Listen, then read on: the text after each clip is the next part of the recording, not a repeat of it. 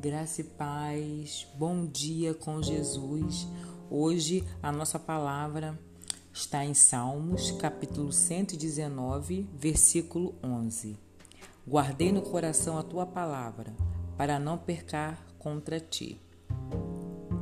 Somos inclinados ao erro desde que nascemos.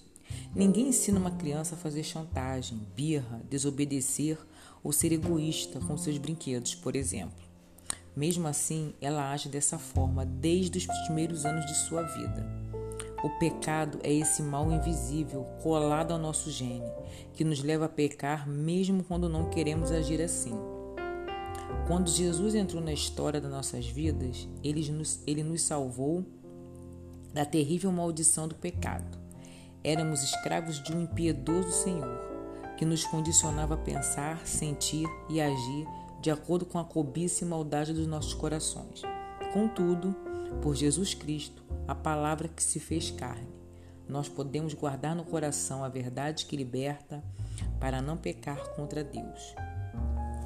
Esconder a palavra no coração pressupõe estar em contato constante com ela.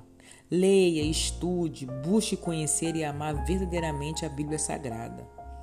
Para guardar os ensinamentos das Escrituras, Podemos memorizar, registrar ou estudar versículos e histórias bíblicas. Cante a palavra. Busque ouvir e aprender canções que falem da mesma mensagem. Busque ouvir a pregação da palavra. Releia, medite e viva o que você aprendeu.